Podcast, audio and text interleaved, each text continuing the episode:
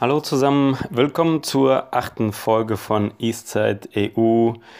Diese Folge beschäftigt sich mit Rumänien, das neuntgrößte Land in der EU, 20 Millionen Einwohner hat es, auch das größte Land auf dieser Reise, die wir hier unternehmen und auf der wir eben nachgehen der Frage, was bedeutet die europäische Idee im Moment in diesen östlichen Ländern Europas. Rumänien ist seit 2007 Mitglied der EU, hat 2016 von allen EU-Mitgliedern das zweitmeiste Geld bekommen nach Polen. Und zwar hat Rumänien 6 Milliarden Euro bekommen. 2007 äh, mit dem EU-Beitritt äh, wurde mit Rumänien auch ein Monitorverfahren vereinbart, das äh, ein Auge wirft auf die ähm, Situation der Justiz hier im Land und auf den Kampf gegen das Verbrechen, gegen das organisierte Verbrechen. Und wie aktuell das ähm, ist, das haben wir auch erlebt auf der Reise. Denn äh, in Bukarest, in der Hauptstadt, sind viele Menschen auf die Straßen gegangen, ähm, vor und nach äh, unserem Aufenthalt einmal, ähm, um dagegen zu demonstrieren, dass die Vorsitzende der Antikorruptionsbehörde abgesetzt wird und ähm, an einem anderen Tag äh, wurde dafür demonstriert, aber dazu gleich mehr in unserem ersten Gespräch. Ich will das nur kurz noch abschließen, denn äh, wie äh, in Polen und auch in Ungarn ähm, strebt die rumänische Regierung eine Justizreform an, um gerade den Kampf äh, gegen Korruption zu erschweren um äh, sich sozusagen auch da freizukaufen, denn es sind mehrere Verfahren gegen führende rumänische Politiker anhängig. Und um die offenbar einzudämmen, wollen sie da die Freiheit der Staatsanwälte zum Beispiel einschränken. Auch dazu gab es aus Brüssel schon scharfe Kritik. Ähm, das ist aber eben im Gange und äh, ja, damit kommen wir vielleicht schon gleich zu unserem ersten Gespräch. Ich habe mit Bogdan gesprochen, der ist Mitte 30. Ich habe ihn in Cluj getroffen. Ähm, Bogdan ist ein freier Künstler ähm, und äh, hat in Deutschland studiert, spricht also ausgezeichnet Deutsch, ist äh, auch in einen zweisprachigen Kindergarten gegangen, weil seine Eltern offenbar da eine Affinität zu Deutschland haben. Die haben auch länger in Deutschland gelebt.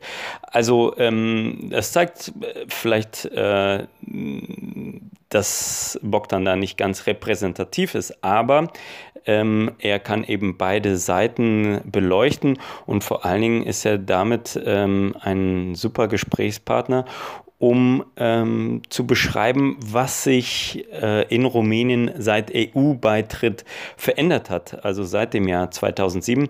Und das ist ja auch eine zentrale Frage jetzt gerade in diesem Podcast. Ähm, denn Bogdan ist jetzt seit äh, längerer Zeit wieder zurück in Rumänien, ähm, kennt Rumänien aus seinen Kindheitstagen äh, sozusagen vor der EU und jetzt ähm, kennt er eben Rumänien auch als Mitglied der EU und kann uns da jetzt sagen, was sich geändert hat. In vielerlei Hinsicht verändert. Viele Leute, viel mehr Leute sind ausgewandert. Mehr als vorher, oder? Ja, klar.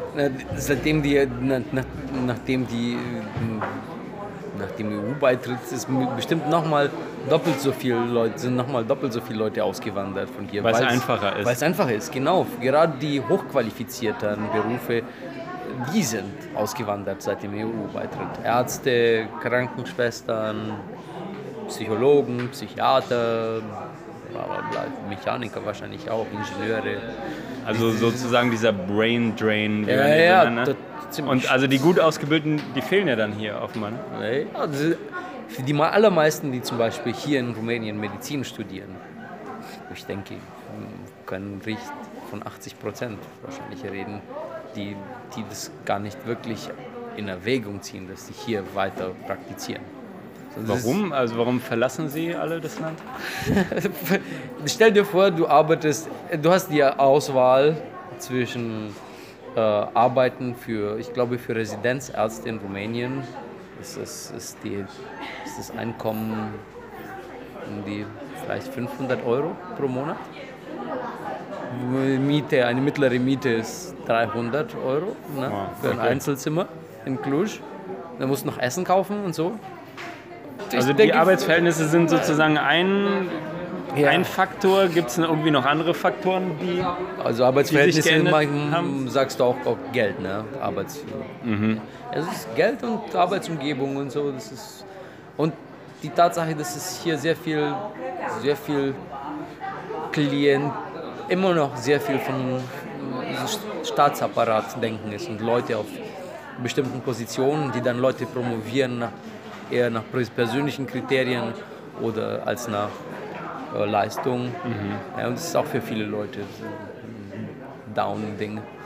Es gibt ein paar Leute, die, die verrückt sind und hier auch ein paar. Es gibt ein paar sehr, sehr coole Ärzte hier in Rumänien auch. Und ich denke, die verdienen irgendwann auch recht gut. Aber das ist, das ist wirklich, je nachdem, entweder du wählst den Dornenweg direkt oder du wählst die Autobahn. Ne? Das ist so ziemlich zwischen Dornenweg und Autobahn das, mhm. die Auswahl. Und für 80 Prozent der Leute sagen, ey, nee, geh mal Autobahn. Ne? Autobahn, ne? klasse. Gibt es denn auch Sachen, die sich vielleicht verbessert haben äh, seit dem EU-Beitritt? Mit der Reisefreiheit, ne? Reisefreiheit hat sich aber für das Land auch, also hat sich das Land irgendwie in irgendeiner Weise positiv entwickelt, seitdem es zur EU gehört? Hat sich, aber es ist schwer zu sagen, ob das inwiefern. Doch, es ist schon sehr viele, die letzten zehn Jahre ist es schon sehr wirtschaftlich und so alles bergauf gegangen. Ja. Cluj vor zehn Jahren war, war eine komplett andere Stadt. Es hat sich sehr viel. Ich kann nur sagen, es hat sich synchron oder zumindest in den letzten zehn Jahren kann ich sagen, dass sich sehr viele Dinge verändert haben. Wie viel davon ich kausal auf den EU-Beitritt zurückführen kann, kann ich nicht sagen. Zum mhm, Beispiel klar. Festivals und so, die viel mehr die kulturelle Szene ist, viel lebendiger. Sagen, es hat auch jetzt eher einen Anschluss auch an Europa die ganze kulturelle Szene hier. Wie stehst du denn so zu Europa und zur EU? Findest du es gut? Dass Rumänien EU-Mitglied ist und möglicherweise jetzt auch in den Schengen-Raum kommt, Grenzfreiheit, ah. möglicherweise irgendwann Euro. Möglich, möglicherweise in den, letzten, in den nächsten 30 Jahren oder Keine Ahnung, ja. 40, also wenn ich Großvater werde. Ne, ich, ich, ich, mag die EU schon. Ja. Also ich, ich habe ja in Deutschland studiert. Ich kann, nicht, ich kann jetzt auch nicht sagen, dass ich jetzt für komplett repräsentativ für Rumänien stehe, weil ich habe meine unterschiedlichen Backgrounds und auch in Brasilien gelebt habe. So ein bisschen, ich habe unterschiedliche Dinge. Du bist gesehen. multinational. Multi, ja, ich fühle mich sehr multinational. Ich kann mhm. nicht sagen von mir. Ich kann von mir sagen, ich bin Rumäne, aber ich bin ein Rumäne, der verschiedene Dinge gesehen hat und verschiedene äh, von, von, ganz verschiedenen Dingen seine, seine, seine Einflüsse mhm. bezogen hat. Also für mich EU ist ich kann mich seit, seit, seit damals in, weiß nicht, seit Eurozone eingeführt wurde, da war ich, wann war das? Wann wurde Euro eingeführt? 2000 oder sowas. 2000, 2001 sowas. 99? Nee, ich, ja, so vielleicht 2001. Oh, jetzt hast du mich am falschen Fuß erwischt. Ja, äh, irgendwann damals. Ich weiß, äh, ich habe nach, nach dem Abitur, ich habe im 2002 Abitur gemacht, bin danach ein bisschen durch Europa gereist. Ne? Durch Frankreich, durch Spanien, mit, mit, äh, mit Anhalter. Und ich fand das super cool. Ne? So, dasselbe Geld hier und da und äh, Grenzen offen. Also ich, ich, ich mag diese Mobilität, ne? die, die die EU gibt, ne? die Möglichkeiten. Äh, mhm. Hat aber auch seine, weißt du, die ist eine gute Frage, wo das jetzt hingeht. Ne?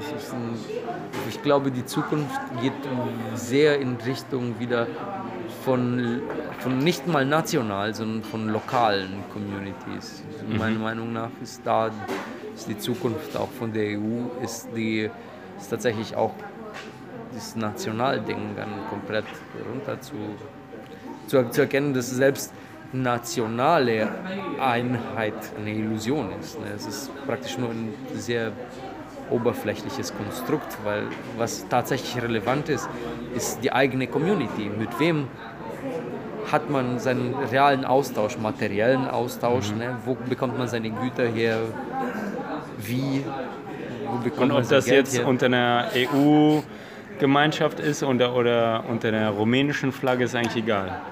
Ja, also ich, ich finde es immer, ich finde es gut, die, die guten Dinge zu behalten und die nicht so guten Dinge äh, zu, in Frage zu stellen. Ne? So, was, was Reisefreiheit und Bewegungsfreiheit und so geht, war EU ein, eine Top-Sache. So ist EU noch eine Top-Sache. Ähm, wie nimmst du das denn so generell in Rumänien wahr? Wie ist denn da so die Einstellung gegenüber EU und Europa? So in den Nachbarstaaten ist ja so die Tendenz häufiger so eher gegen autoritär eher ja, und, anti-EU. Und anti-EU, genau. Aber in Rumänien ist es schon, schon positiv, würde ich sagen. Das auch im Augenblick, äh, wie gerade die politische Lage in Rumänien ist, habe ich mehr Vertrauen in das EU-Parlament als ins rumänische Parlament. Das rumänische Parlament ist so durch und durch gerade durchsetzt mit äh, Leuten, die wirklich nur ihren eigenen Arsch retten wollen. Also es gibt ja sehr viele, ich weiß nicht, ob du ein bisschen was mit. Ja, ja, es waren ja große Demonstrationen. Ja, hast, du, hast, du, die, die Demonstration von vorgestern mitgekriegt? Ja, wo, wo die von der Staatspartei. Ja, gegen die Absetzung der äh, Vorsitzenden der Antikorruptionsbehörde, oder? Für die Absetzung. Ach, für die Absetzung? Ja, ja, und hat, hat die regierende Partei hat einen Protest organisiert und hat aus ganz Rumänien äh, Leute angekarrt, dort, oder? Ja, angekarrt und wirklich viele unter Erpressung, ne, dass sie ihre Sozialhilfe verlieren oder das ja und haben Leute auch bezahlt, etwa 50 Lei und ein, und ein, äh, ein Brot und Wasser und, ne, damit sie Präsenz zeigen in Bukarest. Mhm. Und die haben wirklich aus, es gibt tolle Reportagen darüber. Die mhm. haben aus ganz Rumänien etwa 130, 140.000 Leute nach Bukarest gekarrt, damit die dort den, den Parteiapparat applaudieren. Oh je. Ja, ja, und das ist äh, in dem Augenblick, äh, weißt du, das, da, ich denke, viele von uns in Rumänien denken sich, ah, scheiße, wenn jetzt wenn jetzt das EU-Parlament nur, nur das rumänische Parlament auflösen könnte, wir würden sofort dafür stimmen. Ne? Wow. Ich meine, das ist ja irgendwie ein Sonderstatus, den Rumänien vielleicht jetzt gerade einnimmt in dieser Zeit, wo doch die äh, Anti-Europäer gerade an Oberhand gewinnen, so ja, zumindest ja, äh, der in, Eindruck. Ne? In Rumänien ist ja dieses, dieses Autoritär-Ding, das ist einfach zu sehr der, der, ehemalige, der, der ehemalige Staatsapparat zu sehr Leute, die, die einfach wirklich die mit, mit drei Händen äh, genommen haben, wo sie nehmen konnten. Ne? Und äh, das ist einfach zu offensichtlich. Also wir haben, es gibt hier der, der, der Anführer der Bande. Das, die Sozialdemokraten heißen. Sie heißen Sozialdemokraten, aber hat mit Sozialdemokratie über, überhaupt nichts am Hut. Gar nichts. Gar, gar nichts. Und es ist auch lustig, warum die im EU-Parlament immer noch als solche gesehen werden, weil die einfach, ist einfach nur peinlich. Das ist das Etikett, das reicht. Ja, und, das ist, äh, und der, der Anführer von der, Sozial, der sogenannten Sozialdemokratischen Partei Rumäniens, ist kein wirklich charismatischer Mensch. Das ist nicht jemand wie, wie Orban, der in Ungarn, der, wo du sagen könntest, ah, der hat Rückhalt und der hat wirklich, es ist jemand, der einfach nur, der, der klar ist, der wurde schon wegen, wegen Wahlfälschung definitiv verurteilt, mal, und er hat mehrere Prozesse noch am Laufen und ihm, ihm droht etwa mehrjährige, mehrjährige Haft. Und der versucht jetzt wirklich auf Biegen und Brechen sich selbst und den anderen hoch äh, Sitzenden in der Partei den Hintern zu retten. Ne? Weil, also deine Hoffnung ist äh, wirklich so, dass mehr Europa bedeuten würde, mehr äh, Organisation, mehr Struktur, mehr Rechtsstaatlichkeit auch hier im Zumindest, Land. Zumindest wäre wär gut, ne? so als Verteidigung der Rechtsstaatlichkeit. Aber andererseits ist es wirklich eine komplizierte Sache, weil das Rechtssystem in Rumänien okay, es, hat, es, ist nicht, es ist relativ unabhängig. Im Augenblick könnte jeden Augenblick fallen. Das ist in diesen Tagen, wo wir jetzt reden, es könnte wirklich jeden Tag sich ändern. Und äh, vielleicht bist du bis hier das publiziert, hat sich das schon verändert, wer weiß, äh, mit ein bisschen Pech. Aber mit ein bisschen, mit ein bisschen Glück bleibt es. Ähm, aber es ist trotzdem wahnsinnig ineffizient. Ne? So hier in Rumänien, das Letzte, was man möchte, ist wegen irgendwas einen Prozess machen zu müssen also niemals in die Mühlen der Justiz geraten in Rumänien, sagt zumindest Bogdan. Und er hat äh, anschließend auch noch äh, das Beispiel seiner Tante gebracht, äh, die jahrelang wirklich geklagt hat, weil sie mal eine Wohnung gekauft hat, die zweimal verkauft worden ist und sie hat da wirklich jahrelang versucht, ihr Geld wieder zu bekommen, musste durch verschiedene Instanzen, bis sie irgendwann Recht bekommen hat. Das war aber doch sehr aufreibend und sehr langwierig und natürlich auch sehr kostenintensiv, um diesen Prozess durchzustehen. Ja, die Justiz ist natürlich eine Baustelle in Rumänien und äh, sozusagen auch ein schwieriges Umfeld, das habe ich ja auch eingangs gesagt. Die Justizreform, die die rumänische Regierung anstrebt, weniger um das Justizsystem äh, für mehr Gerechtigkeit oder ähm, so zu reformieren, äh, schneller zu machen oder so, sondern eher um ihre eigenen Verbrechen zu vertuschen, wie es scheint. Also das ist sehr aktuell hier in Rumänien. Ähm, Bogdan war das, Mitte 30, freie Künstler aus der Studentenstadt Cluj. Sehr süßes Städtchen, ähm, wahrscheinlich auch ein sehr offenes Klima, weil da eben ähm, viele Studenten wohnen, auch viele Erasmus-Studenten sind dort. Und auch unser zweites Gespräch ähm, haben wir in einer Großstadt geführt, nämlich in der Hauptstadt Bukarest. Dort spürt man noch so ein bisschen die Geschichte auch des Landes, vor allem die kommunistische Geschichte. Mehr als 40 Jahre war ähm, Rumänien ja kommunistisch regiert oder sozialistisch ausgerichtet, äh, teilweise unter der Schreckensherrschaft, würde ich es mal nennen, äh, unter dem Diktator Nicolae Ceausescu. Der wurde 1989 dann gestürzt und ähm, ja nach seiner Festnahme auch ähm, getötet. Äh, wir haben dessen Präsidentenpalast besucht, ein wirklich wahnsinns großes Teil, das äh, zweitgrößte Verwaltungsgebäude der Welt heißt es. Ähm, wirklich ein, ein ein, der Inbegriff von Größenwahn, würde ich mal sagen, ähm, äh, der erst fertig wurde, nachdem Ceausescu aber tot war. Also er hat seinen Palast nie äh, selbst betreten dürfen und seine wilden Pläne irgendwie da äh, umsetzen dürfen. Ähm, und ganz interessant, direkt neben diesem riesigen Koloss wird jetzt eine riesige orthodoxe Kirche gebaut, die ebenfalls also wirklich unglaublich groß ist. Äh, und ähm, ja, das ist irgendwie schon interessant. Zuerst der Kommunismus, jetzt die Religion.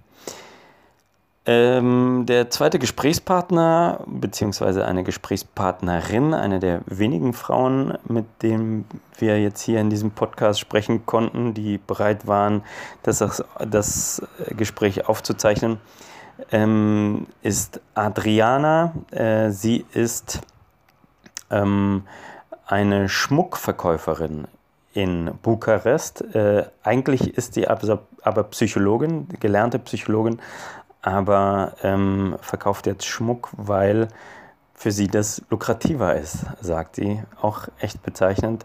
Offenbar ähm, bringt äh, der Schmuckverkauf an Touristen mehr Geld als äh, ein Job als Psychologin. Aber das ist ja durchaus nachzuvollziehen, nach dem, was wir jetzt von Bogdan gehört haben, wenn ein Arzt nur 400 Euro verdient. Also dann äh, wird man mit Schmuck wahrscheinlich mehr verdienen.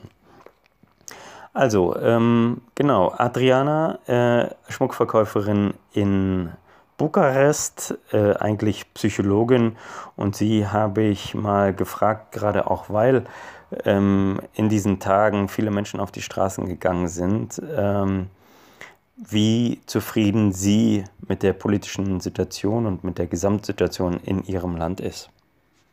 Uh, you know, it's very uh, it's a very long story. It's a very long, really. Uh, I'm not satisfied.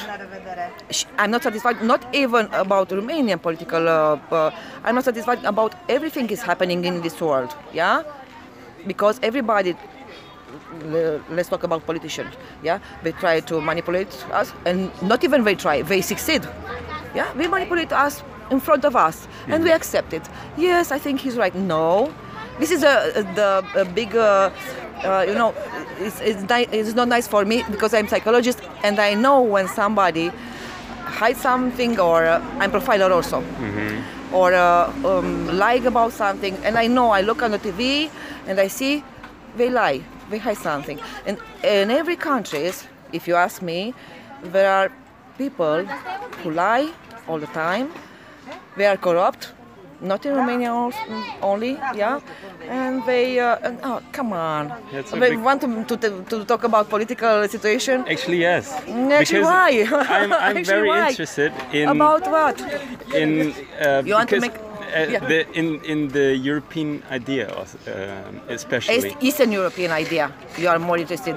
Yes, I mean, for example, Romania is uh, since a short time in EU, and I would like to know if something changes afterwards here. You know, the the European idea has a cri- crisis, like politicians or politics has a crisis, and I would like to know uh, how do you see the European idea after being in the EU?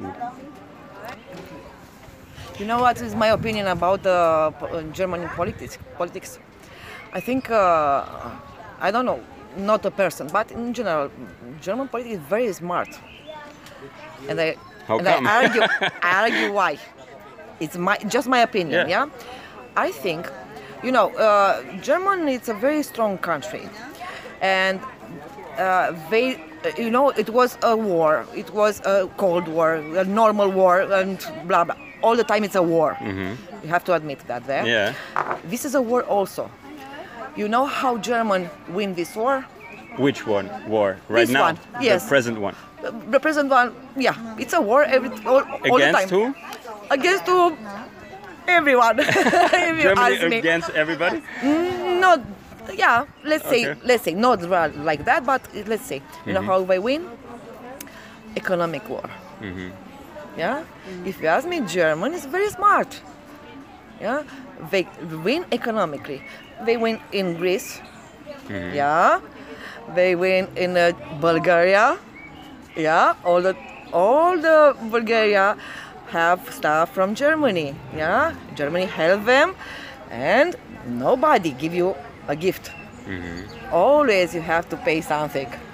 So you think maybe that the European idea that the EU is uh, like a intelligent uh, instrument from the Germans to not only german. to spread their products and to rise economy? yes Uh-huh. yes if you ask me it's a smart no, thing it's interesting. it's a it's a smart war if you I ask mean, me you know what?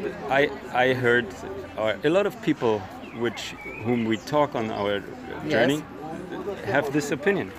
really that means i'm not not the only one no, you're smart not alone. Yeah. So, and that makes me think, you know, because I mean, in Germany we say, wow, Europe is so important because we want to unite, we want to be, uh, we want to speak with one voice, you know, we belong together, we don't want to have war again in Europe. you know you are a normal person i i think i i think yes you are a normal person of course. and but you think at a normal way yeah i'm a normal person also but um, i can see something. There are things we don't even think about them. I know that. It's not a theory of conspiration. Uh, It sounds but it's like happening. This. that is happening. You know i think it's happening because i see what is what is going on in around me and uh, i'm not very interested to be honest because i'm struggling. Let's say something else. If i come to your country and i want to to stay there from what i heard is not uh, my opinion is not what i heard. The romanian people i don't know the other um, nation romanian people i'm not seeing okay. They all say, always feel like they are strangers. You don't assimilate them with all. It's true or not? I would say, I mean, it's always difficult, you know, to generalize, you know? I mean, to say everybody sees Romanians, like all Romanians, no, that no, way, no, right? no. So, It's a mistake. but I, I can, I, well, I You could can be agree that that a lot of people see it Yes. that way. Yes, But let me ask you, please. uh, is it wrong? My point, uh, like Your my, point of view, no, yes. my impression Yes. that all Romanians see gypsies as uh, something strange or something which not belong to your country. No, no, no. Uh, the gypsy are not. No, it's wrong. You didn't understand. The gypsy are belong to the country, but the gypsy are um, something different because we have different tradition. Yeah, even different different uh, language, you know, and they do bad things. More, of, not all of them, but a lot of them, you know. And for me, it's a problem because uh, you, European, yeah, you assimilate us. You take it as as a package. Uh-huh. Romanian and Gypsy. No, I'm sorry. Gypsy is one. Romanian is one. Is the same. Of, They provide from the same country, okay, but they have a language. They have a. It's like you said. You, you live uh, in, Germany. Live a lot of uh, Arabian. Let, let me say Arabian like is like uh, Germans. It's okay for you, just because they live in your country. Yeah, yeah, you're right. But I think this this is the the clue. I mean, we we like to uh, generalize and say Romanians It's are this, Arabians This are that, yes, Germans are that. I mean, there are a lot of Germans who are thieves, who are like pigs, course, right? of course. But there are also some Romanians who are thieves. Of course. Or Arabians. I so don't say that. That's. I- I, I- think that's the. I don't neg- uh, deny that. no, no, no. You are right, yes. Mm-hmm. But I don't want to take it as a package, you know? No, no. Because I know I have friends who go in Germany. They want to stay here. They said, we cannot have friends here. They are very cold. Mm. You are very cold, they said. I don't know. I see you very warm here. I don't know if it's something. Uh, No, of uh, course. I think maybe it's true. I don't know. I've heard it a lot of times. or you are know, cold in your country and warm in, uh, in the other countries. Maybe. Yeah, maybe. Maybe you, you can change. I think. I think Maybe you can maybe- change. maybe we can change our country. Yeah. Ja, let's change the world. So der Appell von Adriana aus Bukarest. Und auch schön zu hören, jetzt gerade in dieser Folge mal zwei Stimmen, die doch noch sehr positiv gestimmt sind zur europäischen Idee und zur EU generell, wenn auch vielleicht Adriana nicht so stark wie Bogdan am Anfang dieser Podcast-Folge. Ich würde aber trotzdem sagen, dass äh, Rumänien wirklich im Vergleich zu den anderen Ländern doch noch eher euphorisch oder zumindest positiv und optimistisch äh, nach Brüssel schaut und auch gerne, sag ich mal, eine Vollmitgliedschaft erwerben würde, die dann auch bedeuten würde, in den Schengen-Raum und in den Euroraum aufgenommen zu werden. Das habe ich hin und wieder mal gehört, dass man sich da vielleicht doch als Mitglied zweiter Klasse fühlt und dass man da gerne doch, ähm, ja, sag ich mal, höher gerankt oder aufgewertet werden würde. So zumindest die Meinung einiger hier in Rumänien. Und ähm, hier kann man auch beobachten, dass der EU-Beitritt doch auch eine gewisse wirtschaftliche ähm, Frischung mit sich bringt. Äh, Rumänien hat äh, im letzten Jahr, wenn ich mich nicht irre, ein Wirtschaftswachstum von 12 Prozent gehabt. Das ist wirklich äh, Spitzenwert in Europa. Und ähm, das liegt daran, dass vor allem auch äh, große Unternehmen ähm, wie zum Beispiel deutsche Autobauer oder ähm, irgendwelche Softwareunternehmen hier nach Rumänien kommen und Niederlassungen bilden. Also da merkt man, dass hier äh, mehr Geld im Land ist. Die Inflation ist dadurch auch etwas gestiegen. Die, die Preise sind höher geworden. Ähm, aber viele Haushalte haben jetzt eben zwei Einkommen.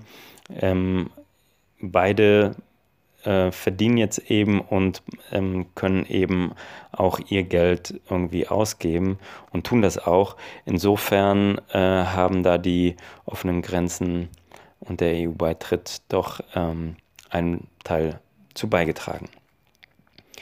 Soweit diese Folge aus Rumänien von Eastside EU. Die nächste Folge kommt aus Ungarn. Ähm, bis dahin sage ich mal Tschüss und, und wer noch mehr ähm, lesen will von dieser Seite, ist natürlich herzlich eingeladen, auf die Webseite zu schauen, jonasrese.de. In dem Sinne, bis bald. Ciao.